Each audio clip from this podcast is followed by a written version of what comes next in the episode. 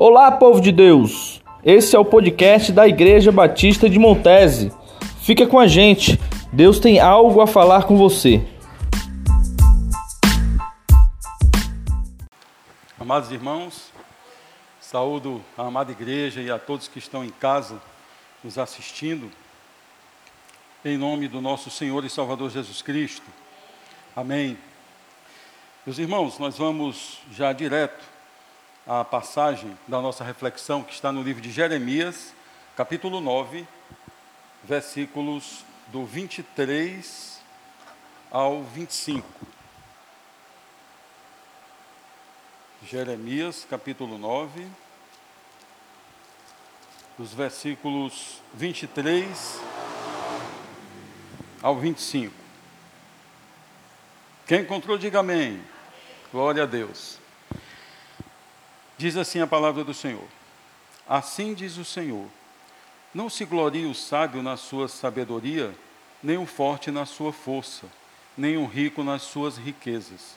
Mas o que se gloriar, glorie-se nisto, em me conhecer e saber que eu sou o Senhor, e faço misericórdia, juízo e justiça na terra porque destas coisas me agrado, diz o Senhor. Eis que vem dias, diz o Senhor, em que castigarei a todos os circuncidados, juntamente com os incircuncisos, ao Egito e a Judá e a Edom, e aos filhos de Amon e a Moabe, e a todos os que cortam os cabelos nas têmporas e habitam no deserto, porque todas as nações são incircuncisas e toda a casa de Israel é incircuncisa de coração.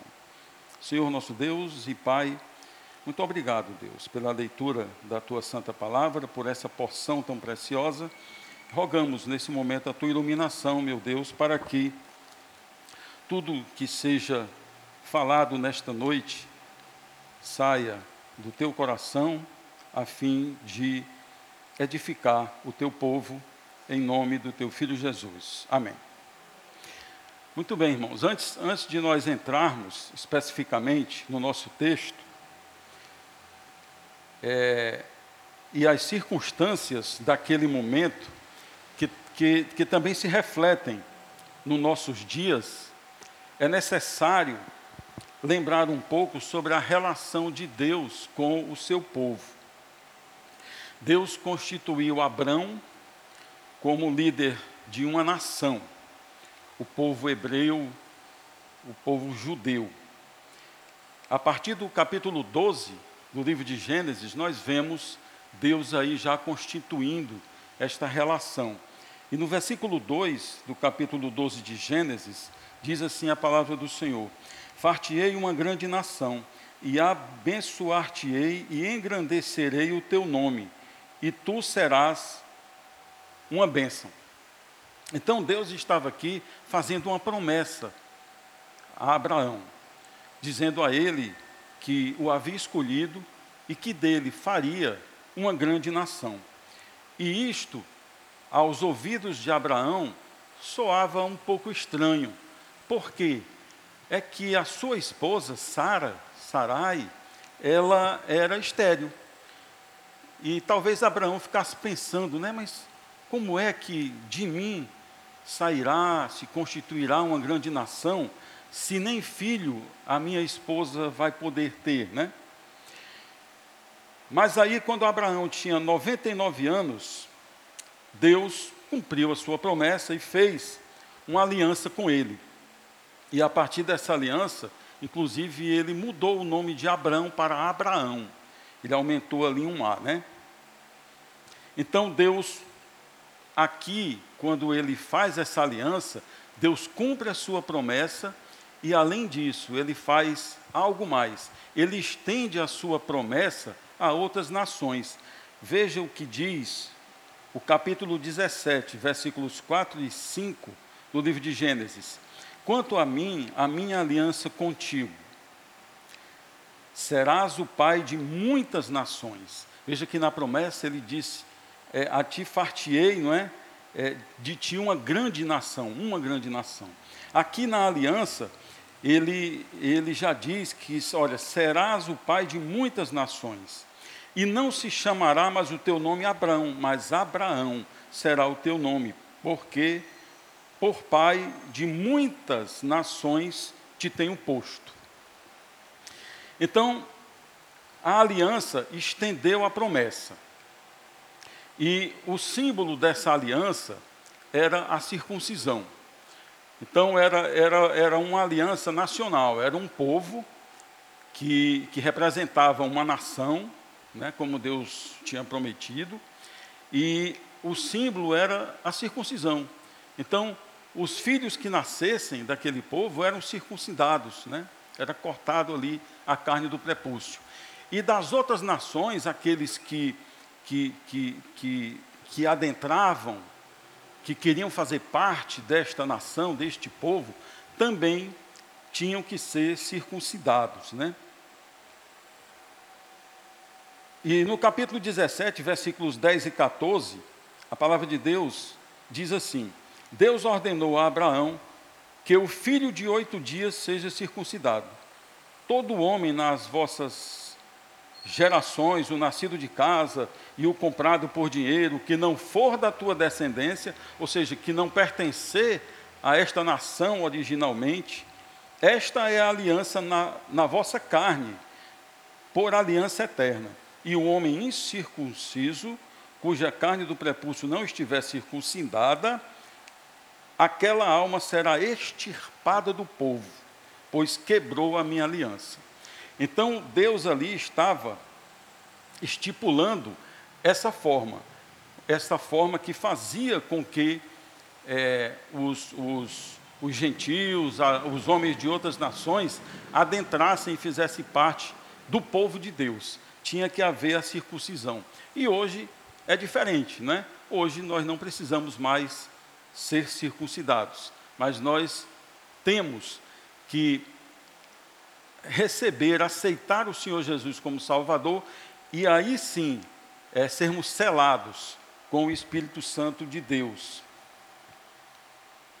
A relação de Deus com o seu povo continuava a mesma, mas agora abria-se para uma conversão de outros povos, de outras pessoas ao judaísmo. Assim, homens de outras nacionalidades poderiam fazer parte da nação de Israel, do povo de Deus, e ser participante da aliança através desta circuncisão. Então, essa, essa relação de Deus com o seu povo, com o povo judeu, com esta nação que ele constituiu originalmente em Abraão, era uma relação nacionalista.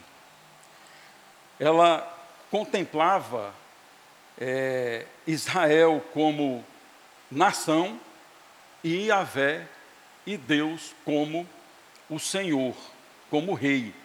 E as leis eram verdadeiros tratados mesmo. Eram como se fossem contratos, eram é, que se chama de, é, de suzerania. É como se Deus fosse ali realmente um suzerano.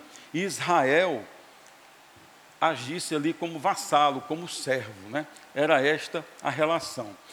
E dentre todas as leis estipuladas, quando nós observamos ali no livro de Levíticos, todas as leis que Deus determinou para é, é, a convivência do seu povo, ela convergia para uma síntese. E qual era esta síntese? Era numa frase recorrente em todo o livro de Levíticos: Sede santos, porque eu sou santo. No capítulo 20 de Levíticos, versículos 7 e 26, diz assim a palavra de Deus: Portanto, santificai-vos e sede santos, pois eu sou o Senhor vosso Deus, eu sou o Rei, eu sou o mandante disto aqui. E no versículo 26 diz: E ser-me-eis santos, porque eu, o Senhor, sou santo, e vos separei dos povos, a fim de serdes meus. Então, a exigência é, dentro desta síntese de todas as leis que Deus estipulou nessa relação com o, o seu povo ela tinha um sentido precípuo. E esse sentido era o retorno à, à, restituição da imagem e semelhança de Deus que havia se perdido na queda.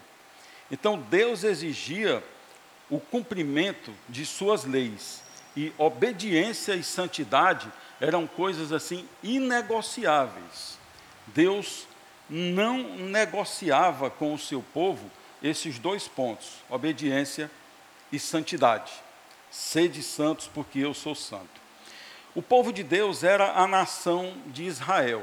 E em toda a história no Velho Testamento, nós vemos o povo de Deus agindo com rebeldia. Nós vemos o povo, o povo de Deus se prostituindo, levantando altares a Baalins, a outros deuses. E era exatamente o que estava acontecendo naquele momento.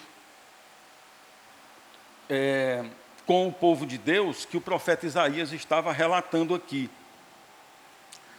Estava acontecendo com Judá e Jerusalém.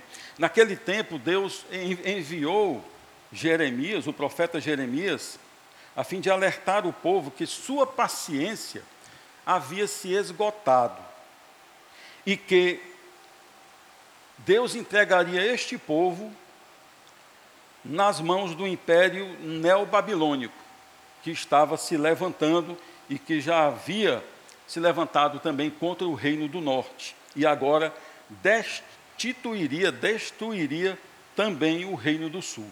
Quando nós lemos as profecias e os alertas ao povo sobre o castigo que viria em consequência da desobediência, nos perguntamos, mas por que o povo judeu fazia isso? Eles tinham tudo. Eles conviviam ali com Deus diretamente. Eles tinham os profetas que traziam as mensagens de Deus diretamente para eles. E, inclusive, alertando a eles dos castigos que viriam. Deus mandava o profeta dizer que, olha, vocês estão em pecado, vocês estão desagradando a Deus e vocês serão castigados. E o interessante, o profeta dizia até qual era o castigo. Ele identificava o que, que aconteceria.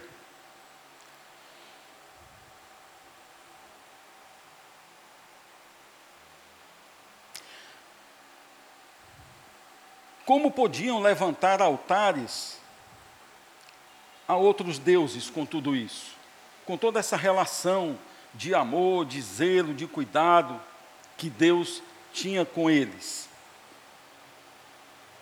Na verdade, a pergunta não remete apenas àquele momento, ao povo de Deus, mas ela se remete também a nós hoje. Ela se remete ao, a, à humanidade, à comunidade de crentes, hoje também. E aí, hoje, a pergunta deve ser: por que o homem é assim? Por que o homem age assim?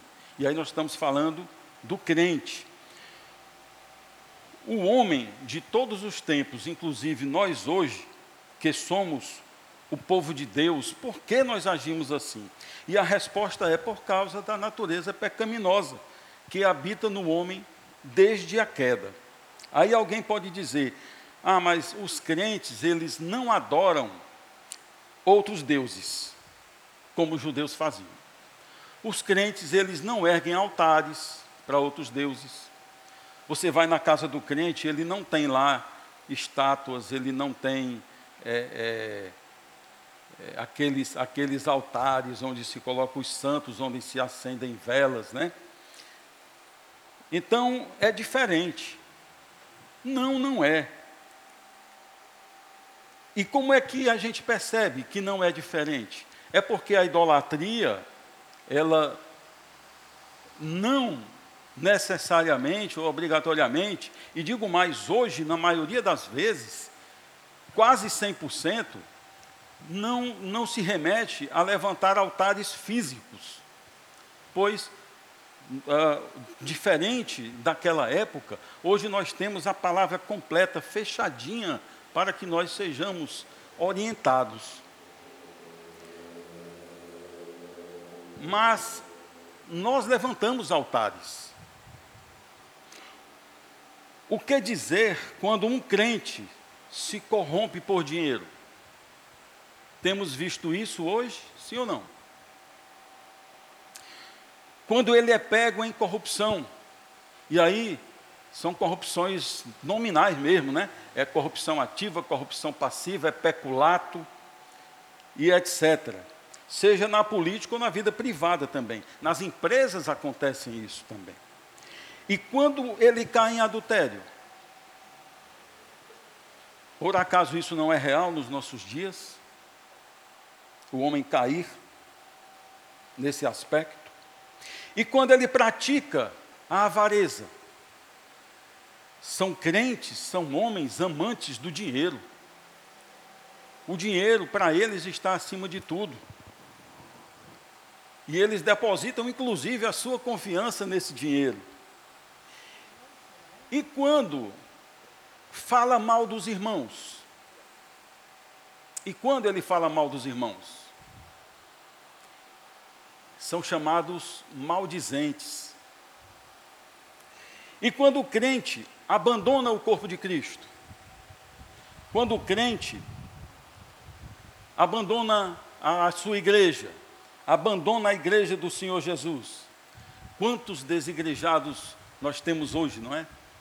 Eu creio que todos nós conhecemos, no mínimo, uma pessoa que segundo ela, desencantou-se com a igreja porque Deus não está lá, porque Deus não é assim, porque o amor de Deus não está sendo representado lá. Quantos desigrejados? E quando ele cai em bebedices, glutonarias, pornografia, que é uma coisa muito recorrente e perigosa na vida do crente hoje, as prostituições e etc. Quando o crente cai em qualquer uma dessas armadilhas, creia, ele está erguendo um altar a outro Deus.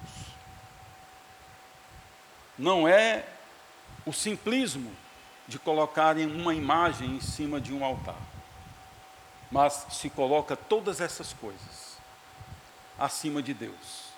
Isto é idolatria. Na Primeira carta aos Coríntios, capítulo 6, versículo 10, o apóstolo Paulo diz: Olha, não erreis, nem os devassos, nem os idólatras, nem os adúlteros, nem os efeminados, nem os sodomitas, nem os ladrões, nem os avarentos, nem os bêbados, nem os maldizentes, aqueles que falam dos irmãos, né? Nem os roubadores herdarão o reino de Deus. Então, feito esse, esse esclarecimento sobre as circunstâncias que cercavam o povo de Deus naquele momento em que Deus mandou esta palavra ao profeta Isaías, nós vamos entrar agora no nosso texto. É, e o alerta que o Senhor anunciou através do profeta Jeremias, e que nos serve também de alerta para nós hoje, como igreja. Então vamos ao nosso texto que é o capítulo 9 de Jeremias, a partir do versículo 23, que diz: Assim diz o Senhor: Não se glorie o sábio na sua sabedoria, nem se glorie o forte na sua força, não se glorie o rico nas suas riquezas. Será que alguém que está aqui ou que está nos assistindo, será que alguém pode dizer eu nunca pus a minha confiança nestas coisas. Lembremos assim de momentos em que a gente chama momentos, os tempos das vacas gordas, né? Em que nós estávamos bem financeiramente, momentos em que gozávamos de plena saúde, momentos em que detínhamos algum certo poder, seja numa empresa, seja é, em, alguma, em alguma organização, é, seja em, algum, em alguma sociedade, em alguma associação, mesmo que é, conscientemente, coloca-se estas coisas, coloca-se a, a confiança nestas coisas. Eu estava me lembrando hoje, quando eu estava fazendo essa mensagem, e eu estava me lembrando o seguinte: quando nós temos dinheiro, quando nós temos dinheiro, nós podemos comprar algumas coisas que nós queremos. Aí a pergunta é assim: quantas vezes, quando nós tínhamos a possibilidade, tínhamos as condições de, de comprar o que queríamos, nós nos ajoelhamos e oramos a Deus e dissemos assim: Senhor, eu posso comprar isso? Eu creio que dificilmente as pessoas fazem isso desapercebidamente. Eu tenho dinheiro, eu quero comprar um carro novo. Então, eu vou orar. Por quê? Porque é, eu não vou orar, aliás, porque Deus já me abençoou, eu tenho dinheiro, então eu vou comprar.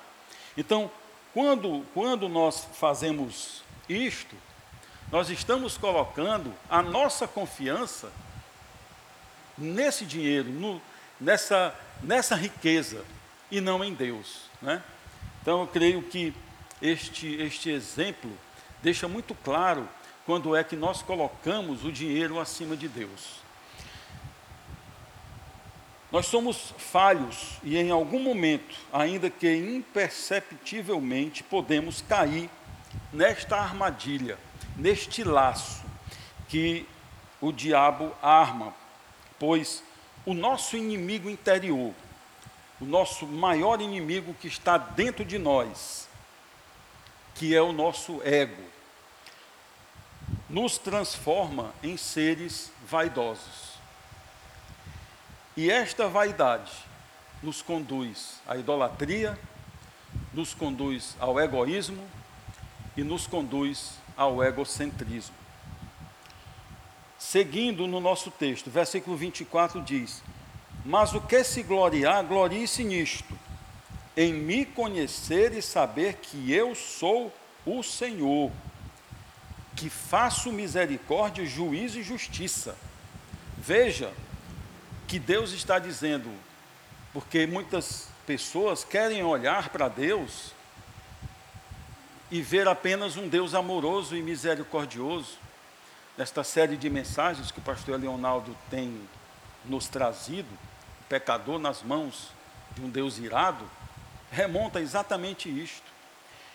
Deus, ele deixa claro, ele, ele explicita exatamente quem ele é. E aí ele diz: em me conhecer e saber que eu sou o Senhor que faço misericórdia, mas eu faço também juízo e eu faço justiça na terra. E aí diz: visto que destas coisas me agrado, diz o Senhor. Então a nossa, a nossa glória, ela deve estar em Deus. A nossa glória deve estar no Senhor e não em nós mesmos. O apóstolo Paulo diz em 1 Coríntios, capítulo 1 e 31, diz assim: Como está escrito, aquele que se gloria, glorie-se no, glorie no Senhor. Então, o profeta Jeremias revela o que representa essa glória. Aquele que se gloria, glorie-se no Senhor. E aí Jeremias ele explicita o que é que representa essa glória. Mas que glória é essa? Então, eu não devo me gloriar em mim. Diz que eu devo me gloriar no Senhor. Mas o que está dentro desse, desse contexto, desta glória? E aí ele diz, no versículo 24: Mas o que se gloriar, glorie-se nisto. E aí ele diz em que nós devemos nos gloriar. Em me conhecer, aqui é Deus falando, em me conhecer e saber que eu sou o Senhor. Então nós, como filhos de Deus, como povo de Deus, como salvos, nós temos esta obrigação. Nós fomos regenerados, nós dissemos sim ao Senhor Jesus, nós somos salvos e ninguém vai tirar mais esta salvação de nós. mas nós precisamos conhecer ao Senhor, conhecer o nosso Salvador. A palavra de Deus nos diz no Evangelho de João, capítulo 1, versículo 18: Ninguém jamais viu a Deus.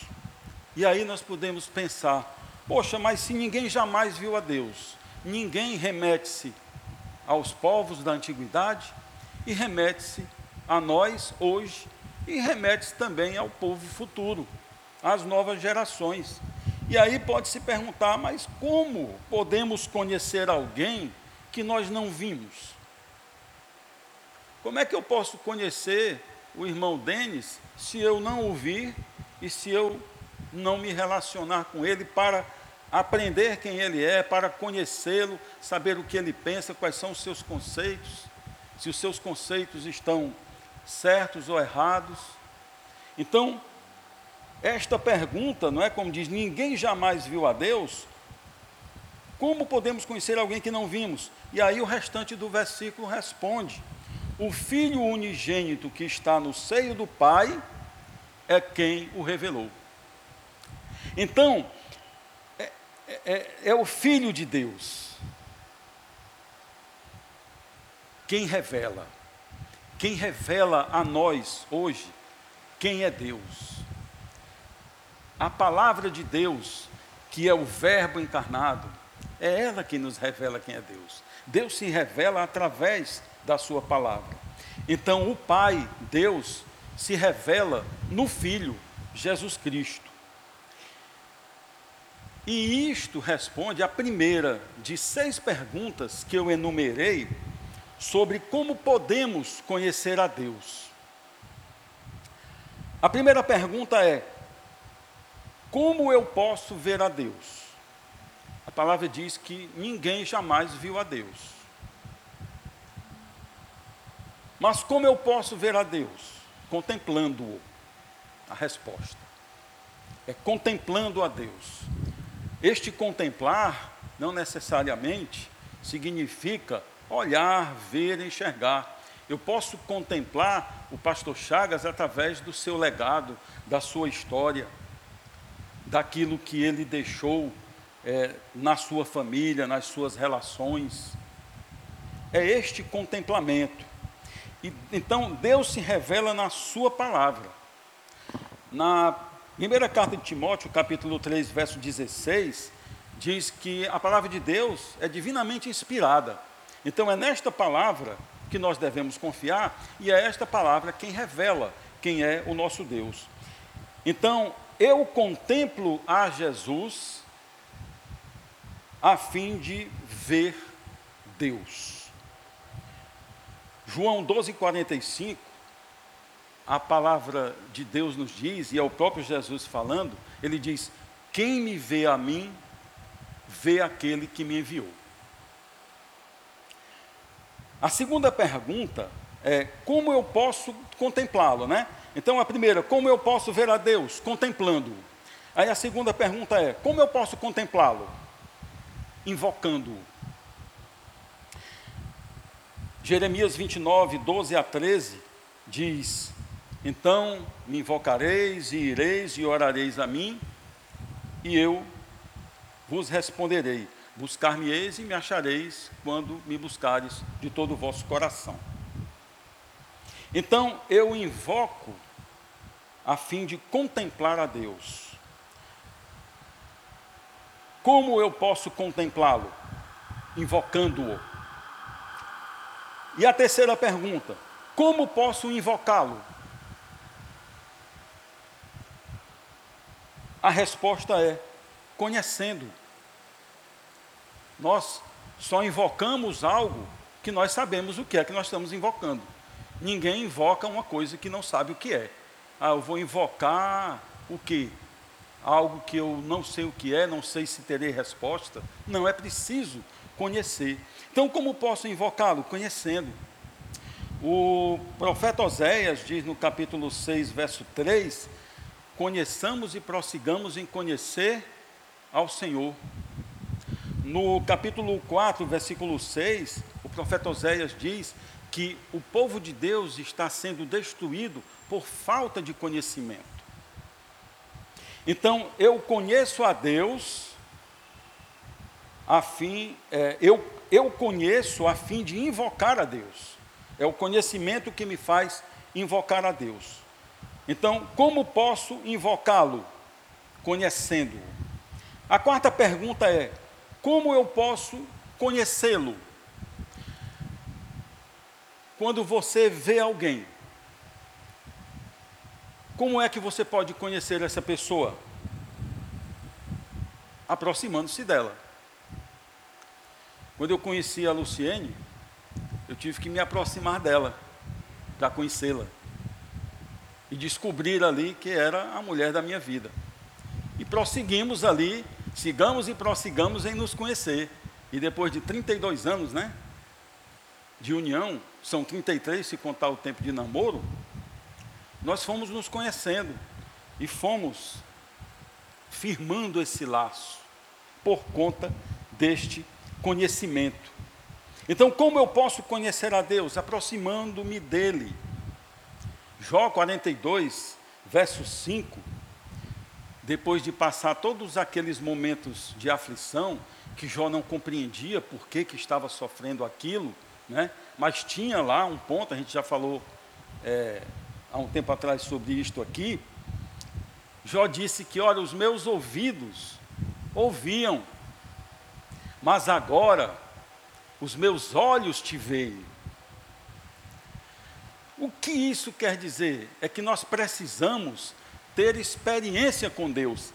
Este, esta aproximação com Deus, que vai gerar conhecimento dele, está embasado nesta experiência que cada um de nós, como filhos de Deus, vamos ter com ele ao longo da nossa caminhada. E aí são experiências diversas, são experiências de açoites, são experiências de bênçãos, são experiências que nós vemos Deus agir claramente na nossa vida, são experiências que nós percebemos que Deus está ali é, nos dando um, uma, uma, uma repreensão a fim de que nós despertemos e, e voltemos para Ele. Né? Então eu me aproximo a fim de conhecer a Deus. Eu me aproximo para conhecer a Deus. Como eu posso conhecê-lo? Aproximando-me dele. A quinta pergunta é: mas como posso me aproximar dele? E a resposta é: crendo que ele existe. A gente não se aproxima de ninguém em que nós não acreditamos. Alguém que nós pensamos ou temos uma ideia de que é boa, que é uma boa pessoa, de que é algo bom para nós. Ninguém se aproxima para ter relação com uma pessoa que você sabe que não, que não vai te fazer bem. Você pode depois descobrir que não, que não vai fazer. Mas a sua expectativa, quando você se aproxima, é de que realmente será algo bom. Então, como me aproximar dele, crendo que ele existe? Hebreus capítulo 11, versículo 6 diz: Ora, sem fé é impossível agradar a Deus, porque é necessário que aquele que se aproxima de Deus creia que ele existe e que ele é galardoador daqueles que o buscam, e que Deus é bom, e que Deus tem algo bom para mim e que Deus tem algo é, inigualavelmente bom para me entregar e que o mundo não tem e que as outras circunstâncias, que outros deuses, que seja lá o que for, não tem também. Então eu creio a fim de me aproximar de Deus. Eu creio para me aproximar de Deus. Como eu posso me aproximar dele? crendo que Ele existe. E a última pergunta, que é a sexta pergunta, é: mas como eu posso crer? E a resposta é: ouvindo. Ouvindo a Deus.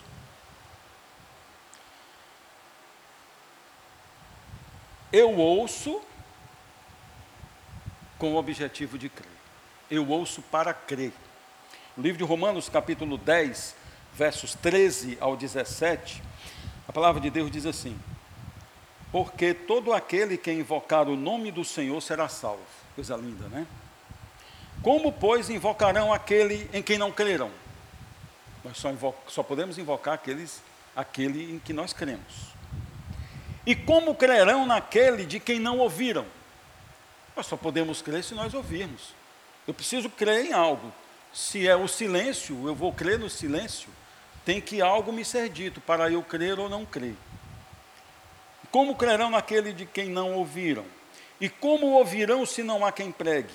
E como pregarão se não forem enviados? Como está escrito: Quão formosos os pés dos que anunciam o evangelho da paz. Mas nem todos têm obedecido ao evangelho, pois Isaías diz: Senhor, quem creu nesta pregação?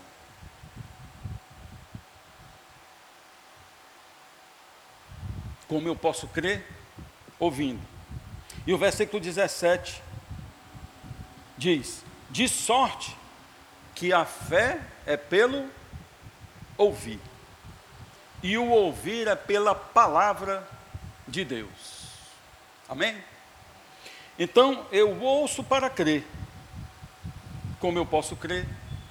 Ouvindo a Deus. E como é que eu ouço a Deus? Na Sua palavra. Continuando no nosso texto, versículo 25 e 26. Eis que vem dias, diz o Senhor, em que castigarei a todos, os circuncidados, juntamente com os incircuncisos. Olha o que é que Deus está dizendo aqui. Isso é grave. Esse alerta que o profeta Jeremias estava levando ao povo era algo que deveria ser recebido com temor, com tremor, para causar terror mesmo. Deus estava dizendo: Olha, eu castigarei a todos, os circuncidados, juntamente com os incircuncisos. Versículo 26. Ao Egito, e a Judá, e a Edom, e aos filhos de Amon, e a Moabe, e a todos os que cortam os cabelos nas têmporas e habitam no deserto. E aí, só para esclarecer, né, porque aqui o profeta fala das nações, né, para entender que são todos os povos, são todas as nações. É, este povo era este povo aqui da, da, da, que cortava os cabelos nas têmporas, que habitavam nos desertos, eram certos clãs, eram algumas, algumas famílias, alguns grupos é, do deserto da Arábia, que eles rapavam uma parte da cabeça, era uma característica deles. E o interessante, eles praticavam a circuncisão. Era um povo completamente isolado, eles viviam no deserto, tinham essa característica meio estranha, eles rapavam parte da cabeça e eles praticavam a circuncisão. Mas eles não praticavam essa circuncisão no sentido de fazerem parte da nação de Israel, não, eles estavam separados. E aí continua, né? Porque todas as nações são incircuncisas. Então aqui Deus está falando de Israel, está falando das nações que não se converteram, está falando dos ímpios. Todas as nações são incircuncisas. Mas como pode, se o povo judeu era circuncidado? E se este povo aqui que, que habitava no deserto da Arábia, que rapava metade da cabeça, eles também se circuncidavam. Como é que o profeta está dizendo que todas as nações são incircuncisas. E aí o, o, aí o profeta fecha o versículo dizendo assim: ó, e toda a casa de Israel, toda a casa de Israel, todo o povo de Deus é incircuncisa de coração. Interessante, né? Era Deus, já no Velho Testamento, fazendo alusão à verdadeira circuncisão.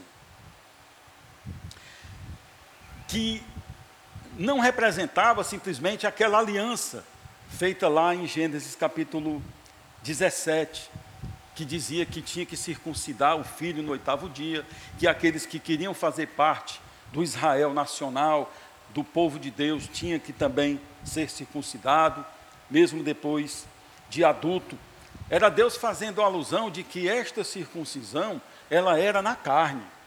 Ela era uma circuncisão física.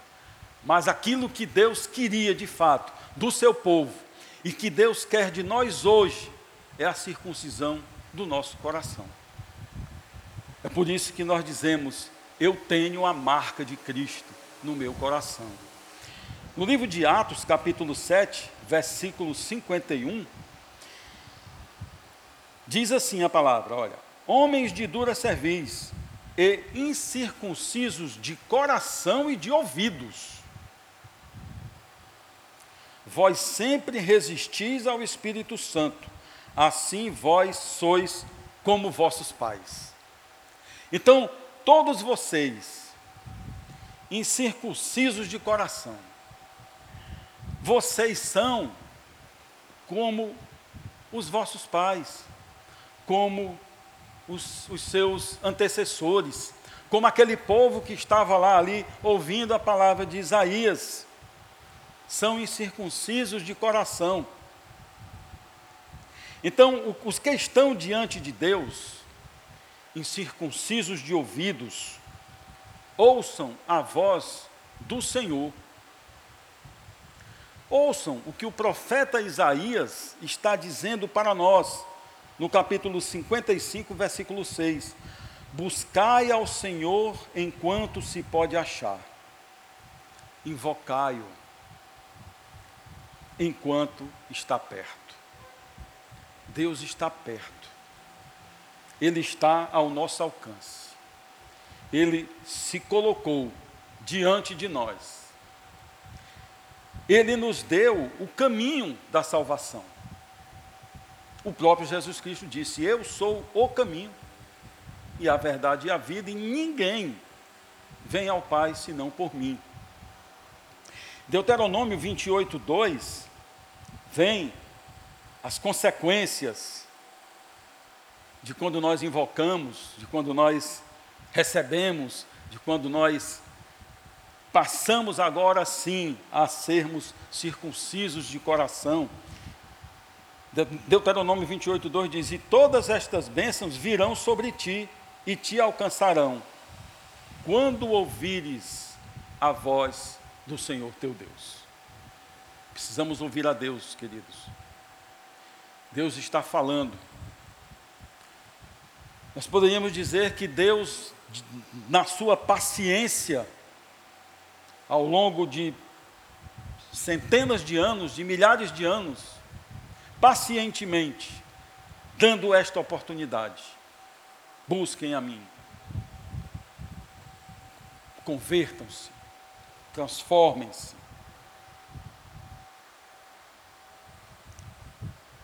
E todas estas bênçãos virão sobre ti e te alcançarão quando ouvires a voz do Senhor teu Deus. Vamos ficar de pé e vamos fazer uma leitura no livro de João, capítulo 10, versículos 27 e 28.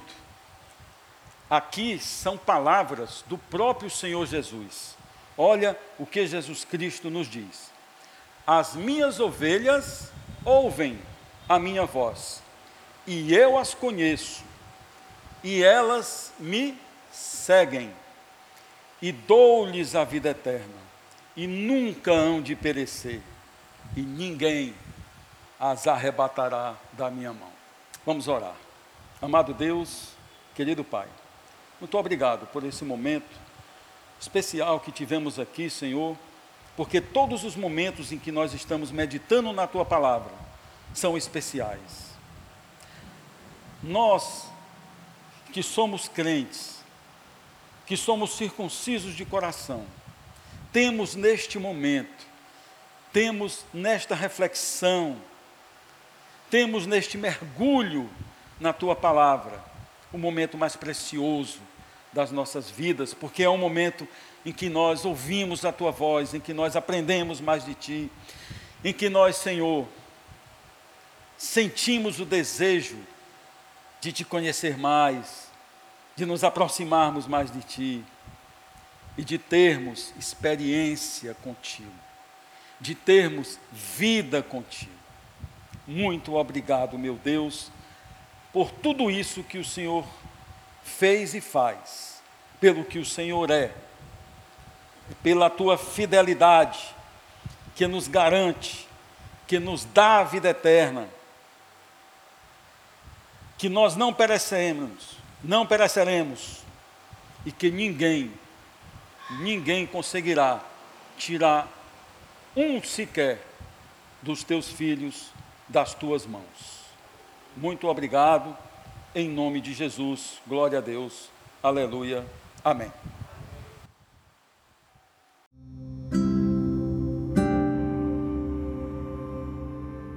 Que o amor de Deus Pai, Deus Todo-Poderoso, que a graça salvadora de nosso Senhor Jesus Cristo, a comunhão e as consolações do seu Santo Espírito seja com todo o povo de Deus, reunidos aqui em Montese e em toda a face da terra, desde agora e para todo sempre. Amém.